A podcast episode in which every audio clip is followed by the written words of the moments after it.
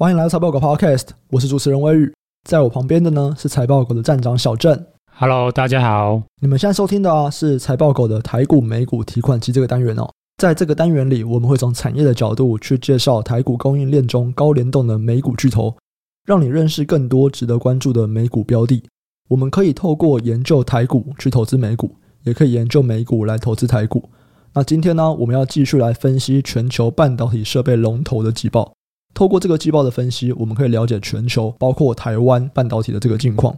今天我们要看的这间公司啊，是应用材料，股票代码是 AMAT。那它就是一个全球半导体设备的龙头哦。它的设备包括了像薄膜沉积啊、蚀刻啊、研磨、离子植入、检测，都有一定的市占规模。在整体半导体设备的产业市占率大概是二十趴，这是最高排名第一名。它目前的市值大概是一千一百亿美元，在美股排名是九十四。那放在台股呢，它只比台积电低，它比鸿海啊、联发科都还要高。所以为什么我们需要研究这间公司呢？第一个，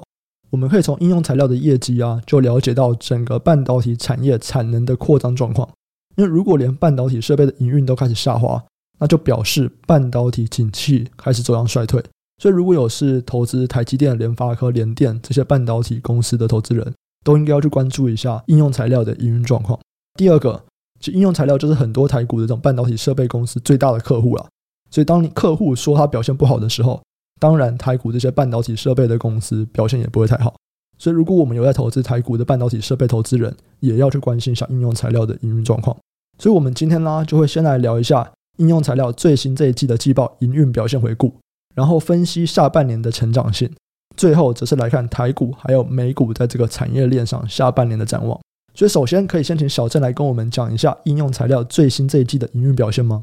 我们先回顾应用材料二一年第三季，这是它的会计年度啊，那相当于代表就是日历时间的第二季。那上一季的营收是创新高，而且就是比第一季，呃，日历年度的第一季还要再成长十一趴。那这已经是连续第四季创下历史新高了。因为营收创新高，那所以 EPS 的表现也很好。这一季 EPS 的话是一点九元，不只是比就是上一季的财测的上元还要高，那也击败了整体市场的预期，比上一季成长了十七趴。整体来看的话，其实上一季的季报表现是非常好，算是高于就是市场预期，也高于自己的财测上元的预估。其实我们在过去这几集啊，不管我们是在看记忆体相关产业的公司，或者是看这种半导体设备、半导体工程，都会发现他们都是高于财测。诶，不管是高于自己的财测，还是高于市场的预估，就是我们以最新这期来看，诶，大家表现都是超乎预期的。对，不过这也是算合理啊。那第一个的话就是说，一般公司在给财测的话，都会稍微保守一点，这算是一个预期管理吧，就是说不要让华尔街失望。所以说，可能超过自己猜测的预估，这个算是蛮常见的。第二个话，当然就是说，的确公司相关的这一个预估或者是营收表现，还是出乎市场的预期啊。那我觉得这也是跟今年上半年像台积电啊、三星啊，或者是其他的重要的半导体公司，纷纷也都是陆续调高自己的资本支出有关。在这样的情况之下，那上半年的这些半导体设备公司的营运表现，那都会比他们自己年出来的还要更乐观吧？那刚刚有提到嘛，他们最新这一季的营收啊，又创下了历史新高哦。所以在驱动他们营收成长的主要成长动能是来自于什么呢？那我们看一下公司给的营收的一些细项的数据。以我自己这边来看的话，那其实这一季成长主要的动能应该是来自于它的这个逻辑晶圆设备。那逻辑晶圆设备目前占公司的比重已经来到六十三趴，已经是单一最大的收入来源。较上季的话，也是成长二十六趴，表现当然是很好嘛。公司是有特别强调，就是说他们不止看到是先进制程的需求非常强劲，公司是说就是非最新三个节点以上的制程需求，那我想应该就是十四奈米以上吧。公司的看到是跟先进制程的需求一样强劲。那这其实跟我们之前聊的艾斯摩尔啊，还有科林研发的观点都相同。其实我想这也是反映目前车用啊、工业的 IC 目前供不应求的现况吧。那如果我们再看另外一个部分，就是记忆体设备的话，那其实记忆体设备收入整体反而是较上一季是小幅衰退的。那这主要是受到就是 NAND Flash 快闪记忆体设备明显下滑导致。那如果我们单看低润设备的话，反而是明显成长，已经来到十三季以来新高了。在这边我们可以看到 DRAM 在这一季啊，它有很明显成长。可是其实整个市场对于 DRAM 下半年的展望是比较不好的嘛，对不对？所以这会代表说，它接下来的成长在 DRAM 这一块就会开始下降了吗？市场目前对所谓的 DRAM 下半年的展望开始趋于保守，这个是在终端需求啊，对，是指说像呃一些消费性的就是 DRAM 的需求的展望是觉得比较保守，因为担心就是像 PC 啊或者是企业非云端的需求下半年会逐季走缓。可是如果今天是看供给端，也就是看就是低润设备出货的话。其实大概所有的半导体设备公司看到的下半年都是很好的，不只是应用材料，包含像艾斯摩尔啊，或者是之前聊的科林研发、科磊，或者是上周去公告季报的东京威力科创，一家日本的半导体设备巨头，全部都是对 DRAM 下半年设备的展望纷纷上调的，都是很看好的。所以基本上需求端看到下半年是会趋缓，可是如果是在供给端设备拉货的话，反而业界一致都认为就是 DRAM 的设备拉动是下半年最强劲。可是，在需求衰退这个啊，算是可能这几个礼拜或者是这一个月吧，开始出现的这个声音嘛？对，这难道不会重新再影响到供给这边的变化吗？当然有可能会再影响，不过这些半导体设备他们当然是根据目前在手订单的状况来去看嘛。目前大部分的公司的在手订单其实都已经到年底了啦，也代表就是说他们目前还是供不应求的状况，订单都已经看到下半年或明年了。那他们自然对于他们的低润的设备的下半年展望，他们是觉得还不错。最近市场开始有低润需求趋缓的杂音，那什么时候会开始影响到后面半导体设备的供给？我觉得有可能会是到明年吧。可能才会看到需求下滑，开始对 DRAM 设备拉货开始产生影响。了解，对，那会不会影响很大？我觉得也不一定。好，那我们重新再回到应用材料这间公司哦。公司它同时有给出他们下一季的财务预测嘛？那下一季的财务预测，他们预估还是成长，等于啦，他们下一季还是营收会再创一下历史新高。可是这次的成长，如果我们看季成长，其实就已经比较低了。如果我们用中位数来看，季成长幅度大概是三点三趴。前面四季他们给的这个财务预测都是高于五趴的，诶，我一季高于五趴的成长，到我现在只在三点三趴的成长，是不是代表他们已经快要到他们的顶峰了？因为这个成长已经开始趋缓了。参考就是目前其他公司的观点，还有行业的整个数据来看的话，我的确认为公司的成长性可能在下半年开始就会逐季走缓。为什么会这样认为呢？那我们一样可以来看看，就是公司几个业务细项下半年的展望。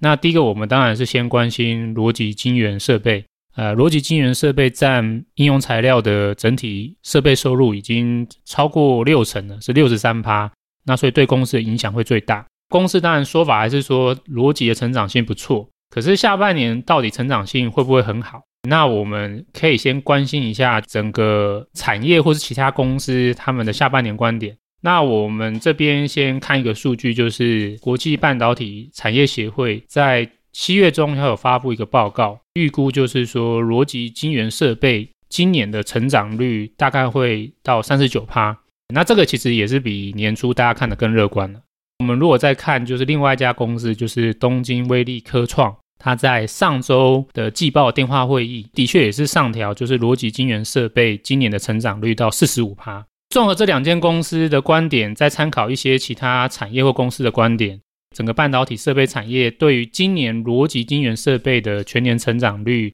大概我们就是可以抓差不多在三十五到四十五趴。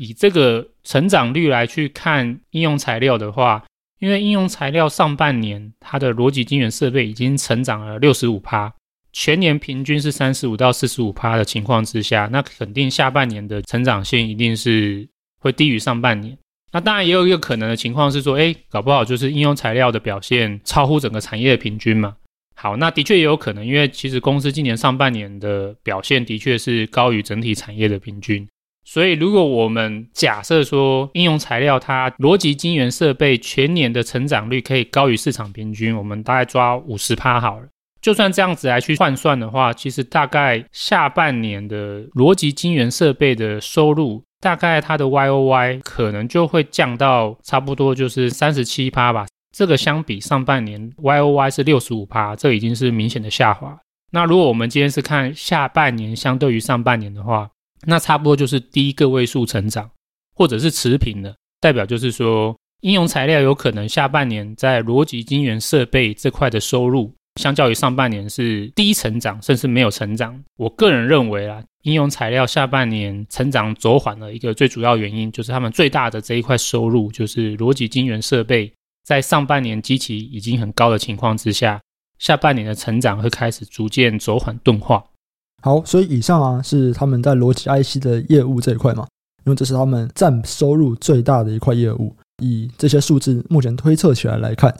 我们会觉得，哎，下半年很像不会再比上半年好多少了，可能会有个位数的成长率，可是不会像上半年一样是几十趴、几十趴的成长。那除了逻辑 IC 以外，他们还有另外一大块业务吗？就是在记忆体的设备这边。那记忆体那边又是怎么样呢？记忆体的话，其实我们刚才在前面有聊到 DRAM 嘛。那其实整体的产业都对 DRAM 下半年的展望都是非常好的啦。那公司也一样。不过相较于 DRAM 很好，另外一块业务的话，就是 NAND Flash 下半年展望其实没有那么好。其实我们在之前看科林研发的最新季报的话。我们已经有提到，公司对于下半年的展望是转为比较保守嘛。科林研发是觉得下半年就是 NAND Flash 的设备收入可能跟上半年是持平吧。那如果我们现在再来看一些新的其他的产业的资讯或公司给的观点的话，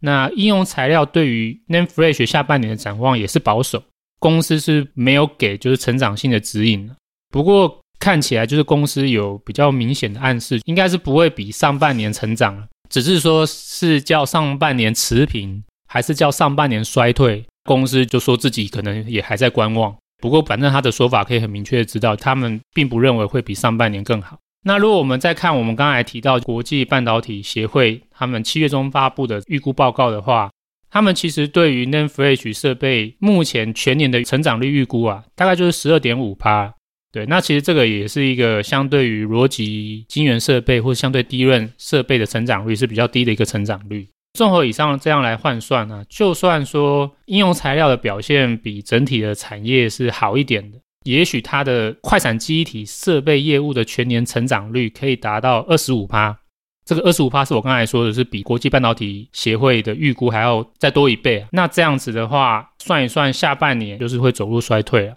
不只是年衰退。下半年也会较上半年衰退，那就使得整体记忆体设备的收入成长表现也是会明显低于上半年。所以以上有三块嘛，逻辑 IC 可能下半年会比上半年个位数的成长 n a n Flash 快闪记忆体顶多持平，甚至可能衰退，然后 DRAM 会是成长的。那这样加总起来，其实就没有上半年那么好嘛。上半年是全部都在成长这样子，那现在是一个小幅度成长，一个持平或衰退，然后 DRAM 还会继续成长这样子。那这是下半年。如果我们看到明年呢？如果我们再看到明年的话，那其实我觉得成长性展望依然是高几率会走缓。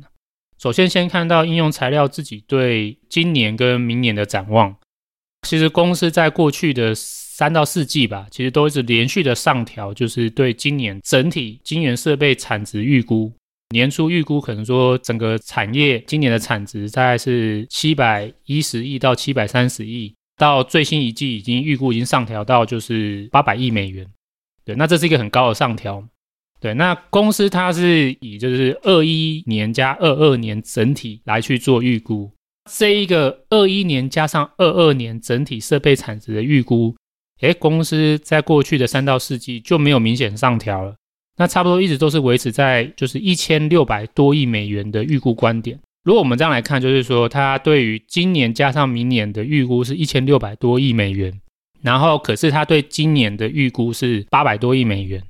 那这样扣掉的话，就代表公司认为明年二二年整体的设备产值差不多就在八百多亿美元，代表就是说公司认为就是明年相较于今年大概就是个位数成长了，因为今年是很高幅度的成长嘛，今年几乎每一个设备厂商都是三四十或者是四五十趴的成长。那这样明年的话，就会只剩下差不多个位数的成长，那就是一个成长明显趋缓的一个预估。这样的观点，我们在比对刚才提到，就是国际半导体协会七月中发布的报告，他们的确对于就是明年晶圆设备产值的成长率预估也是六点六趴，那其实跟公司的观点也是吻合了。所以，如果我们先参考这几个数据来看的话，二二年的成长率应该就会较今年明显趋缓。对，那我想主要原因也是因为今年的成长大爆发，在这么高的基期之下，明年要再维持这么高的成长，自然很困难。不管怎么样，那我的综合观点就是，我觉得应用材料应该就是从今年下半年第三季开始，成长性会逐季走缓。那到二二年的话，成长性就可能只剩下个位数了，成长性的表现就会明显不如今年。所以。大概我们可以看到，从今年下半年开始，半导体设备大概啦，就是也走向了一个成长趋缓的一个程度了，就成长率不会像上半年那么好了。对，没错。那最后啊，我们就继续来统整一下这整个产业链吧。因为其实在应用材料发季报以后，我们现在已经看过了艾斯摩尔，也看过了科林研发，然后科类我们没有单独一集啊，不过我们也有讲到，所以基本上一些半导体设备我们都已经讲得差不多了。应该可以统整出来整个业界对于这个产业的观点，大家很像都还蛮一致的，对不对？对，当然我觉得比较特别的是艾斯摩尔，就是说如果我们今天看完所有主要的这个半导体设备公司，那其实这里面成长性最好的应该会是艾斯摩尔。我觉得这可能跟艾斯摩尔它在这个 EUV 设备是独占。那目前 EUV 设备在手订单又看到明年上半年可能是有关的了。那如果扣除掉艾斯摩尔的话，那其他四间厂商，我觉得对于下半年的各个设备区块的营运的展望是差不多的。了解。那么如果有兴趣的人，可以再回去听我们前面讲艾斯摩尔或者是讲科力研发那两集哦。那我这边先简单帮大家统整一下，DRAM 设备下半年成长会很强，这个东西每一家讲起来都差不多。再来是逻辑 IC 的设备收入，下半年比起上半年会只有个位数的成长，而且成长会逐季的趋缓。就像刚刚小郑讲的，艾斯摩尔应该是少数的例外，主要就是因为关键的这个 EUV 设备它是独占。在 n a n f l a s h 的设备这边呢，下半年会跟上半年比起来，它会持平甚至衰退。那这个也是跟之前的观点差不多。所以如果想要去了解其他公司，同样是在中游哦做半导体设备的，听完这一集还可以回去听我们艾斯摩尔或者是听科林研发那一集。我们前面分析了艾斯摩尔跟科林研发的季报嘛，那我想应用材料这份季报，相较于之前，如果还有什么观点有做调整的话，我觉得主要就是在逻辑 IC 设备的观点吧。那因为之前的话，我们先看到艾斯摩尔，艾斯摩尔对于这个逻辑 IC 设备的展望其实是蛮好的嘛。